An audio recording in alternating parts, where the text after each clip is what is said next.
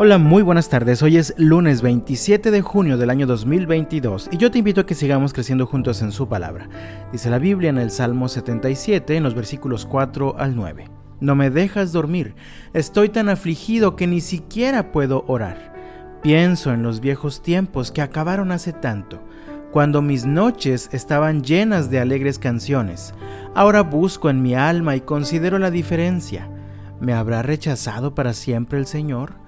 ¿Nunca más volverá a ser bondadoso conmigo? ¿Se ha ido para siempre su amor inagotable?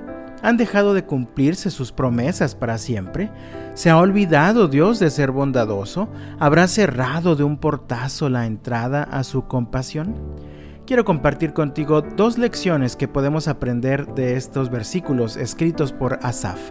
Parece ser que era un momento muy difícil para todo el pueblo cuando Asaf escribió este salmo.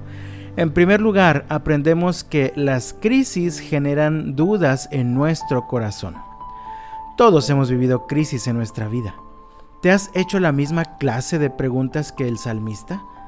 Preguntas como ¿me habrá abandonado ya el Señor? ¿Será que sus promesas ya no son una realidad en mi vida? Cuando las circunstancias que nos rodean son difíciles de comprender o difíciles de asimilar, surge la duda en nuestra mente.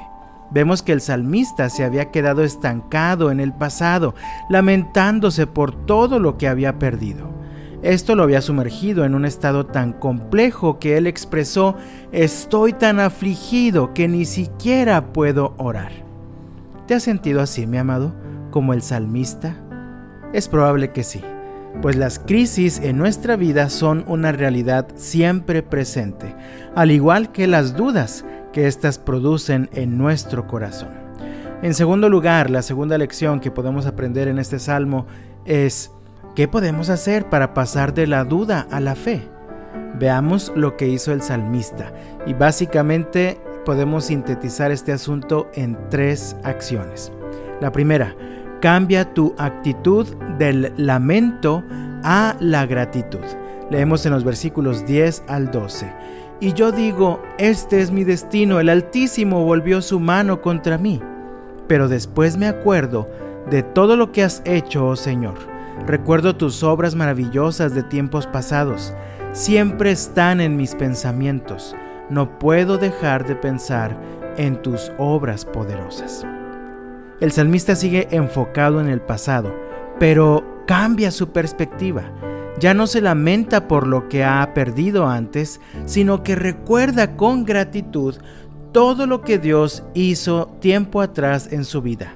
Son tantas cosas que Él no puede dejar de alabar la grandeza, la bondad y la fidelidad del Señor. En segundo lugar, reconoce la soberanía de Dios. Leemos en el versículo 13, Oh Dios, tus caminos son santos. ¿Existe algún Dios tan poderoso como tú? En otras palabras, el salmista está diciendo, Señor, no entiendo lo que pasa, no comprendo, pero no necesito entenderlo, yo descanso en ti. Yo sé que tus formas de actuar son diferentes a las mías, así que sé que siempre tienes el control y en tus manos estoy seguro. En tercer lugar, mi amado, confía en el poder de Dios. Leemos en los versículos 16 al 20. Cuando el mar rojo te vio, oh Dios, sus aguas miraron y temblaron.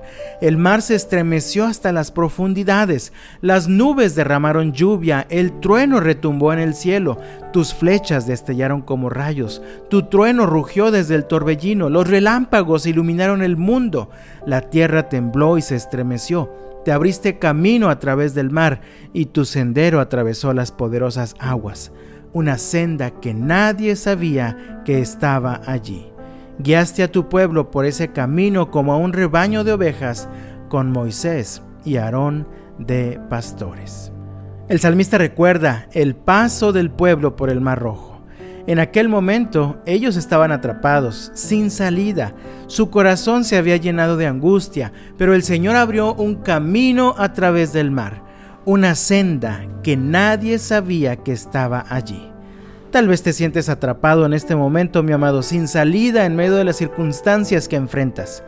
Yo te invito, confía en el poder de Dios. Seguro Él te mostrará una senda que no sabías que estaba allí. Mi amado, Las crisis de la vida llegan acompañadas de dudas. ¿Qué podemos hacer para pasar de la duda a la fe?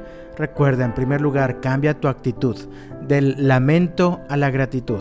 En segundo lugar, reconoce la soberanía de Dios. Y en tercer lugar, confía en el poder de nuestro Señor.